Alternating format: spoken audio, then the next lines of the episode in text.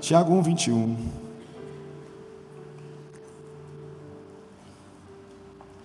Durante os anos da minha carreira ministerial, vou dizer assim, eu tenho passado por processos de cura. Deus tem sempre me levado para um lugar de cura. Antes de Deus te curar, Ele te leva primeiro para um lugar de confronto. Porque se você não reconhecer as suas mazelas, você não vai ser curado. Primeiro Ele te leva para um confronto. Quem estava aqui ontem à noite sabe o que eu estou falando. Quem se sentiu confrontado ontem? Quem depois se sentiu constrangido? Como Deus nos ama, né? Então, Tiago 21, eu queria ministrar uma palavra e no final contar uma experiência que eu já contei aqui nessa igreja, no primeiro seminário que eu fiz aqui. Mas eu senti de contar de novo para que vocês que são novos tenham a mesma experiência. Amém? Para você receber o mesmo manto que vai ser derramado essa manhã. Fala assim: essa manhã vai ser chu. Amém?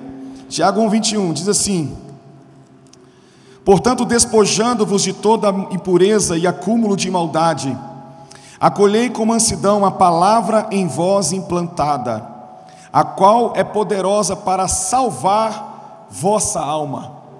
Esse texto é muito interessante porque ele fala uma coisa assim: ele fala assim, receba com humildade ou com mansidão a palavra que em vós já está implantada. Não é receba a palavra, ele receba com mansidão a palavra que já está em você, não receber que agora é a primeira vez, não, ela está em você, mas a Bíblia diz que você precisa ter uma atitude contra tudo isso que tem sido derramado dentro de você. Amém? Vocês lembram da parábola do semeador? Jesus conta a história de quatro tipos de solos: à beira do caminho, solo rochoso, solo espinhoso e solo fértil. Ele fala para os discípulos que a mensagem é a semente, que é a palavra do reino de Deus. E o que Jesus quer mostrar nessa parábola, basicamente, é o seguinte: apesar da, da semente, ela carregar todos os nutrientes necessários para mudar a vida de alguém, apesar da semente carregar todos os nutrientes necessários para se transformar numa grande árvore frutuosa, ali na parábola Jesus está mostrando, apesar de tudo isso, a semente ela não determina o resultado, mas a terra que a recebe. E ele está falando de quatro tipos de corações que escutam a palavra. Existem aqueles que entram e saem da igreja, ouvem a palavra, mas não cria, não cria raiz. E quando a palavra não cria raiz, ela não se transforma num princípio. Existem aqueles que, por, por causa dos cuidados dessa vida, por causa de uma mentalidade ainda mundana, eles são rasos. Outros estão cheios de espinhos no coração. A palavra cresce até um certo ponto, mas ela começa a ser sufocada pelos pecados que estão ali escondidos dentro do coração, e ela morre. Então ele está dizendo o seguinte: vocês precisam ter uma atitude de acordo com a palavra, para que essa palavra possa salvar na sua alma. E a palavra salvar aqui no texto não é sotero, a palavra grega usada no estudo da teologia chamada soterologia, que é o estudo da salvação do homem, que é a doutrina da salvação. Essa palavra não está falando da salvação pela graça, para salvar a sua alma. A palavra que no grego original é a palavra sozo, restaurar. Ou seja, receba, toma uma posição, deixe o pecado, despojando de toda maldade, toda malícia, toda impureza. Tome um, é um posicionamento para que essa palavra que está dentro de você, ela atinja o objetivo pelo qual ela foi lançada dentro de você, que é restaurar você de dentro para fora. Isso explica porque tem muitos irmãos de igreja de 40 anos e ainda usa a fralda da Mônica na igreja. Porque o que determina o resultado é a sua obediência à palavra, não é o pastor que prega, nem é a unção dele. Estão comigo? Uma vez uma irmã me chamou e falou assim: Pastor, meu filho está lá atrás, você pode ir lá orar por ele? Eu falei: Por quê? Ah, ele precisa de oração, olha ele. Aí eu olhei para ele, o filho dela estava assim lá atrás, assim, ó. Eu assim, não vou orar por ele não. Porque a Bíblia fala pregar os evangelhos aos, o evangelho aos quebrantados de coração. Ele não está quebrantado, ele não quer ouvir. Eu vou orar para ele quebrar a cara. Porque se não tiver um coração quebrantado, você não vai se submeter à palavra. Então assim, a senhora vai orar comigo, vamos orar para Deus quebrar o coração dele, para que ele fique facinho, facinho para Jesus. Porque tem pessoas que são orgulhosas, não querem ouvir, não querem se submeter. Eles querem a boa parte do Evangelho, mas a parte da, da porta estreita ninguém quer. É só para os corajosos. Tem algum corajoso aqui? então, uma frase que eu recebi alguns anos atrás, como eu falei uns dias aqui, a palavra que eu recebi para mim foi assim: se permita ser vencido pelas minhas palavras. Se permita, Gideon. E é engraçado que depois que Deus falou isso para mim, Ele começou a mostrar impurezas e pecados que eu tinha, que eu não percebia que tinha.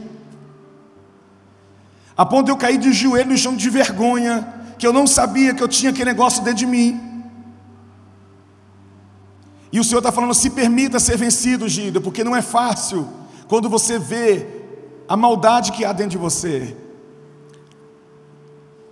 Sabe o que eu aprendi sobre jejum? Eu queria um dia, um dia pregar sobre jejum. E uma das coisas que eu aprendi na prática sobre jejum: jejum é reposicionamento. Quando você jejua, você se posiciona em um lugar de abandonar toda a maldade, toda a malícia, você está se submetendo à palavra. Você já reparou que quando você entra em jejum, você entra em grandes batalhas?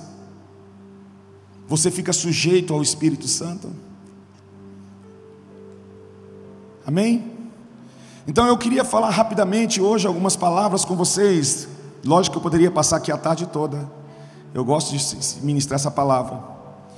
Eu queria falar um pouco sobre a sua estrutura essa manhã. Para você entender, você sabia que nós temos hoje uma geração muito intensa, pouco constante. A geração da aparência, pouca essência. Eles cantam, deixa queimar, deixa queimar, deixa queimar. Mas na hora de lavar o banheiro da igreja não tem isso. São fracos, fracos do Evangelho. Um evangelho emotivo, vive de emoções. Eu preciso de uma emoção, preciso tomar uma agulhada aqui na, na veia para levantar de novo a minha fé. Ficamos viciados. Nós saímos daqui depois de um seminário Tem pessoas que saem de um seminário como esse e a sua vida segunda-feira volta tudo normal de novo e ela volta a ficar fraca de novo e ela precisa de uma palavra. E ela fica caçando no YouTube uma palavra do Luiz Hermínio para ver se dá uma levantada. Mas irmãos, Deus não quer te dar mais paracetamol para baixar sua febre, Ele quer arrancar a raiz do problema. Porque a raiz do problema está aqui, dentro de nós. Quando você fala de sacerdote, você tem que ler 1 Pedro 2 no início, porque ele fala as mesmas palavras que Tiago falou, de você despojar toda a maldade para que você receba o leite espiritual, para que você cresça. Porque sacerdote doente não funciona.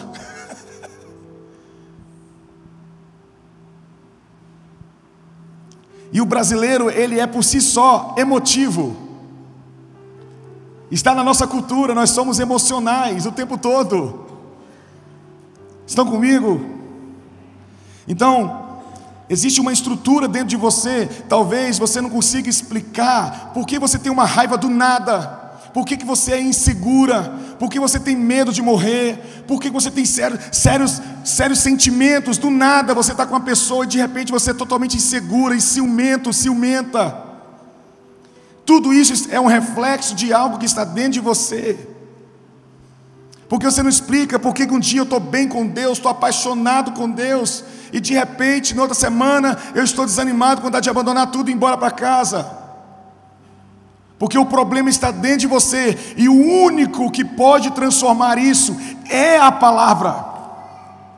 Mas a palavra exige um posicionamento nosso.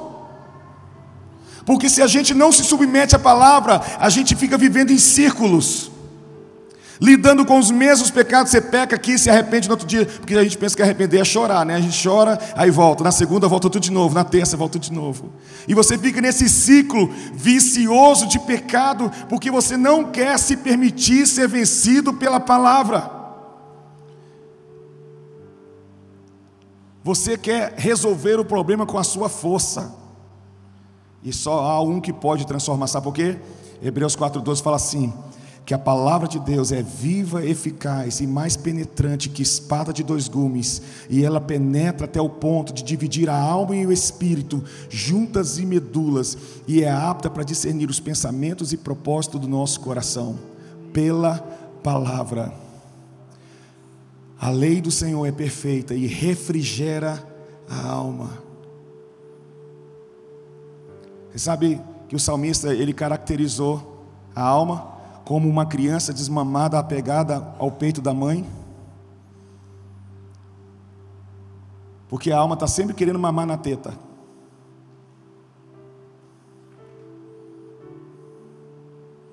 Há uma carência na alma, como uma criança. E essa criança precisa crescer, ela precisa amadurecer, amém? Então fala para o seu irmão: se permita ser vencido. Ontem eu falei aqui no culto sobre a maldade do homem, né? Sobre essa maldade que existe dentro de nós. E que hoje eu quero falar com você uma outra coisa importante. Escute isso. Ninguém pode amar a Deus se Deus não fizer uma obra nele primeiro.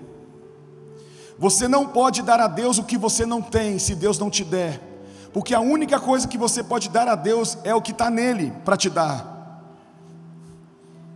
A única coisa que agrada a Deus no universo, sabe o que é? É Deus. A Bíblia fala duas coisas de Deus: Deus é amor e Deus é espírito. Amém? Fala o fruto do Espírito de Gálatas 2 para mim aí. O primeiro da lista: amor. Esse amor que é fruto do, não vem da Rede Globo, não vem das novelas, é um amor sobrenatural, é um amor sobre-humano, amém? É um amor divino, ágape, o amor divino, o amor sobrenatural, o fruto do Espírito. Uma das primeiras coisas que o Espírito faz com uma pessoa é fazê-la, é a pessoa amar a Deus como Deus quer ser amado por ela. A primeira coisa que o Espírito precisa fazer, se você não tiver amor, você não tem domínio próprio. Se você não tiver amor, você não tem mansidão. Se você não tiver amor, porque o amor é a base da vida cristã. Amém. Então você precisa ter Deus para ter Deus para dar para Deus. Deus é amor. Ou seja, o que Deus quer receber de você não é o que você quer dar para Ele. O que Deus quer receber de você é Ele em você. Você precisa ter Ele para fazer Ele se apaixonar. É como se você fosse um espelho e Deus passeasse no nosso meio e olhasse no espelho e se visse em você, e quando ele vê em você, ele fala assim: Nossa, como eu sou lindo.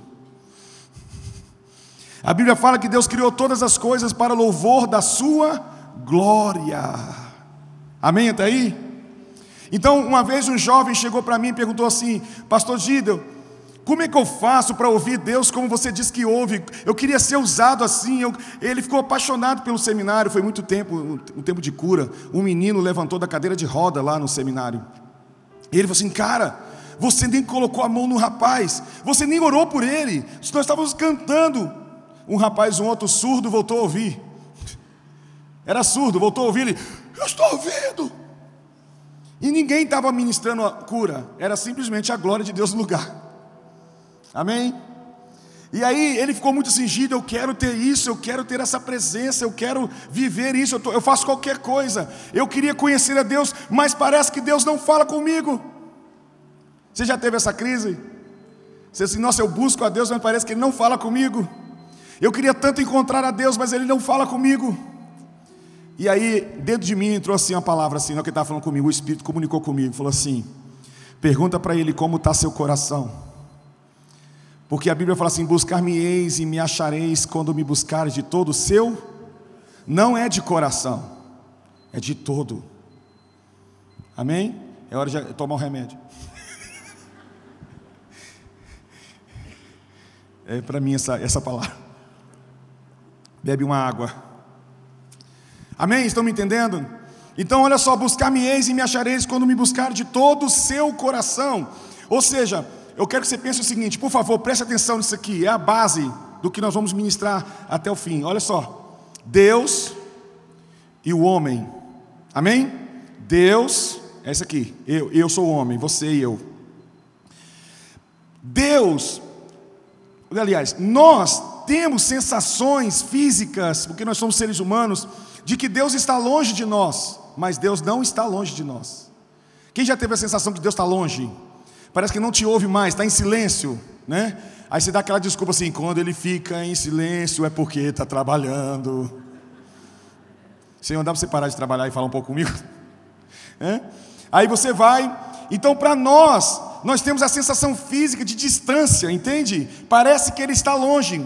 Mas, na perspectiva de Deus, não é distância geográfica. Para Deus não é uma questão de distância, mas uma questão de semelhança. Quem entendeu? O que nós chamamos de distância não existe para Deus, porque Deus é, Deus está em todos os lugares. O que é distância para nós, para Deus é semelhança. Ou seja, quanto mais o homem estiver longe da essência moral de quem ele é, mais o homem tem a sensação de estar distante dele. Mas não é uma questão de distância, é uma questão de semelhança. Então, Deus precisa fazer uma obra neste homem, para que ele perca a sensação de estar longe dele, porque o pecado ofuscou a imagem de Deus no homem, por isso ele tem a sensação de estar longe de Deus. Amém? Se você vê toda a obra do Espírito é tornar o homem semelhante a Jesus, que é a imagem perfeita do Pai, porque é uma questão de semelhança o nosso problema. Então, quanto mais você recebe a imagem de Deus é restaurada em você, mais perto de Deus você tem a sensação de estar. É por isso que quando você voltou do encontro, você voltou como? A sensação que a barba de Deus estava na sua cara assim. A presença dele, não é? Mas ao passar dos anos você vai descobrindo outras áreas da sua vida que precisavam de cura. E você começa a ter a sensação de estar longe de novo. Então presta atenção. Qual é o problema aqui? É que Deus precisa fazer uma obra em você, aqui, para que você perca essa sensação de distância, para que a voz dele volte a ser ouvida, discernida. Mas o problema é que nós somos como poços cheios de entulhos. Nós somos como poços cheios. Você sabe qual é os piores entulhos dentro desse poço? É a religiosidade. Porque a religiosidade é a tentativa do homem enganar a si mesmo achando que está perto de Deus. Mas é uma mentira. Então ele fica fingindo o tempo todo uma coisa que ele não é. Ele é um sepulcro caiado. Por fora é cal, bonitinho, branquinho, mas por dentro está podre, sujo. Então Deus precisa fazer uma obra. E sabe como Deus faz essa obra? Derramando a si mesmo nesse poço, amém? Porque Deus precisa dar Deus para você para te curar. Você lembra o que Deus fez com o primeiro com, com o bonequinho chamado homem de barro? Ele soprou a si mesmo no homem. Cura interior é Deus pegando você sujo com a lama do pecado e de novo soprando a si mesmo em você para que você perca a sensação de que Ele está longe de você. Uau! Alguém quer receber esse sopro aqui? ok. Mas o problema é que Deus não vai entrar nesse lugar porque ele está cheio de pedras e entulhos e espinhos. Até aí vocês entenderam ou não? Então eu quero falar do poço, do que está dentro dele. Sabe o que eu acho interessante? A Bíblia fala assim: sobre tudo que se deve guardar, guarda o seu coração. A palavra coração ali não é a palavra coração, órgão humano, coração. Tipo. A palavra ali na King James é mais original, fala assim: sobre tudo que se deve guardar, guarda o íntimo. Vamos lá, muda agora. Buscar-me-eis e me achareis quando me buscar de todo o seu íntimo. De todo o seu íntimo. Quanto mais o íntimo é esvaziado, mais é enchido. Me buscar me buscar me eis e me encontrareis quando me buscar de todo o seu íntimo. Estão comigo, irmãos? Vocês estão gostando de mim ainda? Eu sou maneiro, não sou, gente? Você já viu meu All-Star que eu ganhei? É igualzinho do irmão ali, ó. Quem está de All-Star, levanta a mão aí. Vocês estão em avivamento. É avivamento isso aí. Desculpa aí, pastor. Fazer o quê? Compram para você.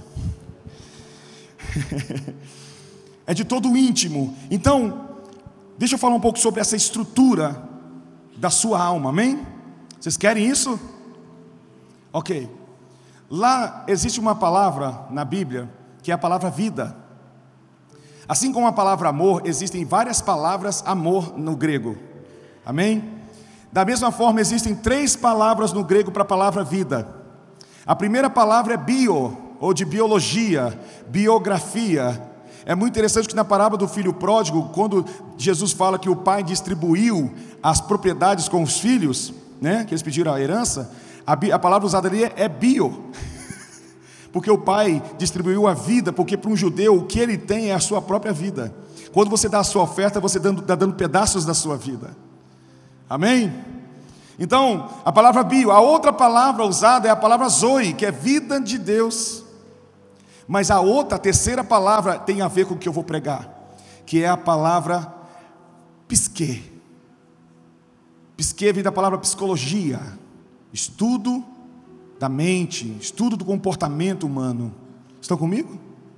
A psique, o que é a psique? Basicamente, a psique é um conjunto de experiências que você vai tendo ao longo da sua vida, que vai criando em você uma perspectiva que você tem de si mesmo e do seu próximo. A perspectiva que você tem de si mesmo e de mim, a forma como você está me vendo agora, tem a ver com a sua psique.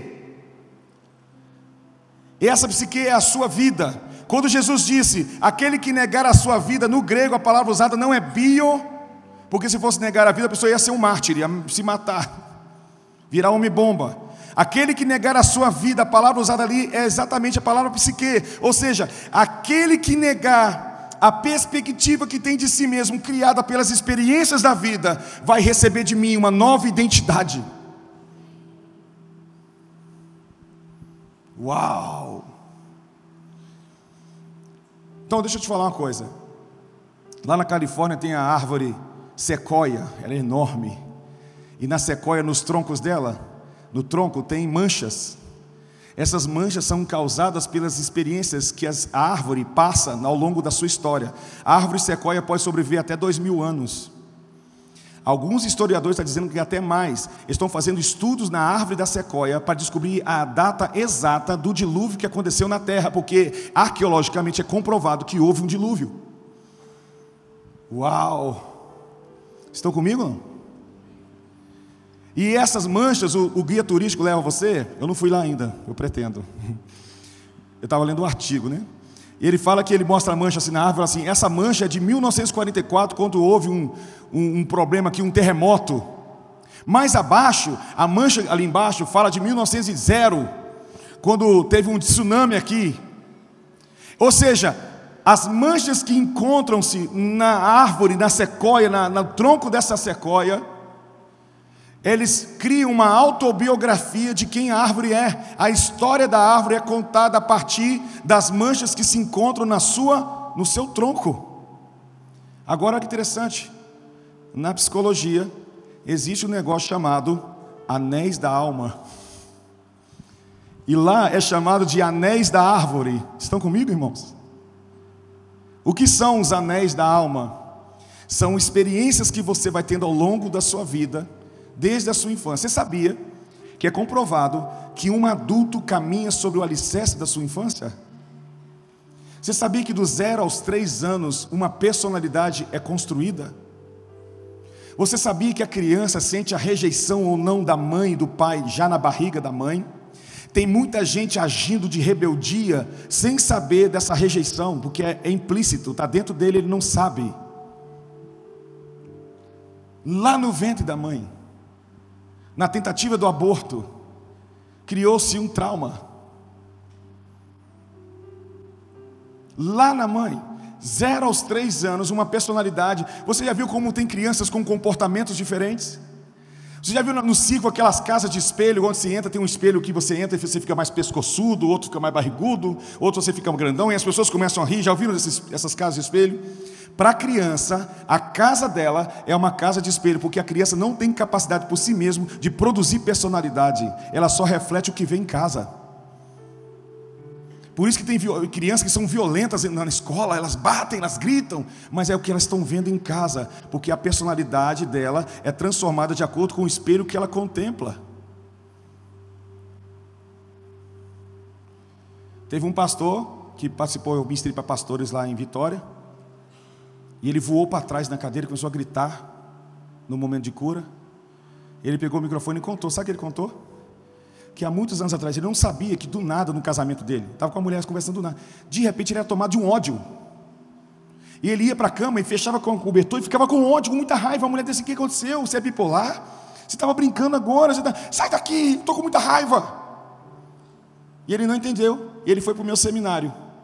E teve um momento que eu falei assim: Espírito Santo, revela para nós as nossas raízes, o que, que a gente não sabe. E esse pastor caiu para trás gritando, ele foi curado, sabe por quê? Que ele lembrou que aos dois anos de idade, uma memória, que ele nem ele lembrava que tinha essa memória, que o, a, o pai dele bateu nele e tirou a roupinha dele e jogou para fora de casa e fechou a porta. Ele ficou batendo na porta e as pessoas passando na rua e rindo dele. Ele ficou com ódio do pai dele. Dois anos de idade.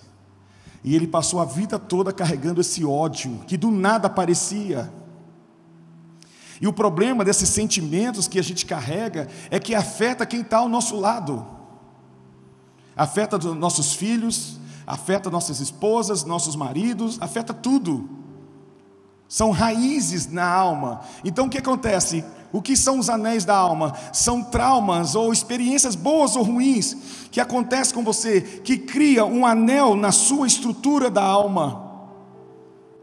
Então você passa por uma rejeição, um abuso sexual, uma palavra, não só abuso físico, tem abuso emocional, palavras duras. Eu estou cuidando de um rapaz que a mãe dele disse para ele assim: ó, eu queria que você estivesse morto. Porque quando ele era pequeno, brincando com o irmãozinho dele, o irmãozinho caiu, bateu a cabeça no armário e morreu. E automaticamente, implicitamente, a mãe joga a culpa nesse menino e ela rejeita ele. E as palavras dela são como facadas. Você sabe que uma menina de 13 anos, eu chorei a semana toda que eu sou apaixonado por adolescente, eu sou apaixonado por eles. Eu sou tipo o paizão da galera lá no Rio. E as menininhas vinham falar comigo, me chamam de pai, e elas pegam na minha mão, pai, posso falar? Pode. Aí tá falando comigo. De repente, eu olhei para o bracinho de uma, estava cheio de marca de gilete. Aí eu fiquei com o coração apertado, não toquei no assunto, ela saiu. Veio uma outra menina, paizinho, não sei o que tal. Aí eu fiz carinho na mão dela e olhei de novo a marca. Aí eu já comecei a contar, já comecei a ficar com vontade de chorar. Meu Deus, foram 40 nessa igreja com marcas de gilete. Aí eu perguntei para a última. Veio um menino depois, a mesma coisa, outra menina, uma moreninha bonitinha. E ela assim, Oi, pai, eu estou falando com ela assim, filha, posso falar uma coisa? Por que, que você faz isso? Ela assim, é para aliviar a minha dor. Porque você sabia que a dor da alma é pior que a dor física?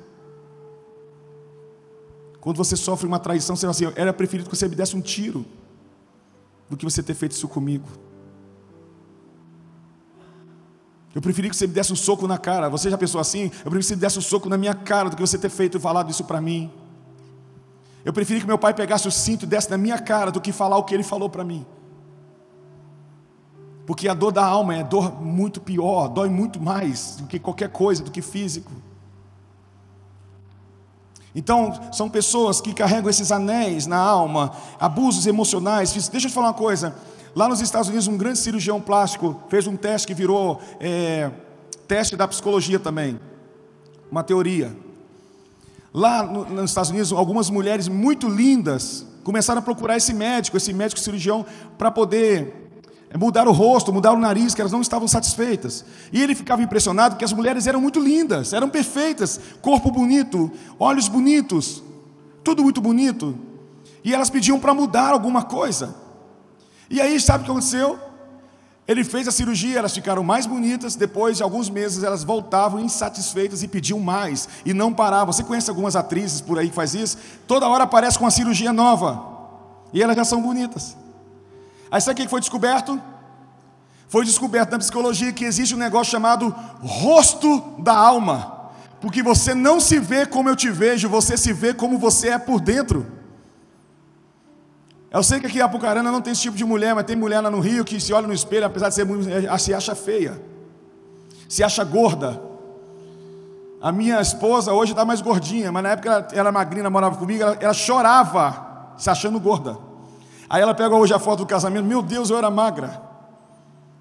Por causa das doenças da alma que ela carregava, ela não conseguia se ver como eu vejo. Agora mesmo você está olhando para mim e como você é por dentro está influenciando como você olha para mim. Porque você não se vê como eu te vejo. Está dentro de você. Mulheres que são bonitas, inteligentes, se sentem inúteis, feias. Homens que se acham feios porque isso tem a ver com o rosto da alma, tem a ver com a estrutura do seu interior, causada pelas experiências que você foi tendo ao longo da sua vida desde a sua infância. Por isso que eu fiquei impressionado com a irmã em Londrina, que no momento de cura, ela falou: Pastor, Deus me levou no ventre da minha mãe. E ela foi para casa e perguntou para a mãe: Mãe, o que aconteceu na minha infância? Porque Deus falou, me levou para dentro do ventre da senhora. A mãe dela começou a chorar e falou assim: Filha, quem te falou isso? O Espírito Santo. Ô oh, filha, é porque eu tentei abortar você. Ela não sabia, o Espírito revelou para ela. Porque tem coisas que só o Espírito pode fazer. Na psicologia, você consegue até diagnosticar os problemas, mas existem coisas que só o Espírito pode curar. Porque o único que pode curar você é o fabricante.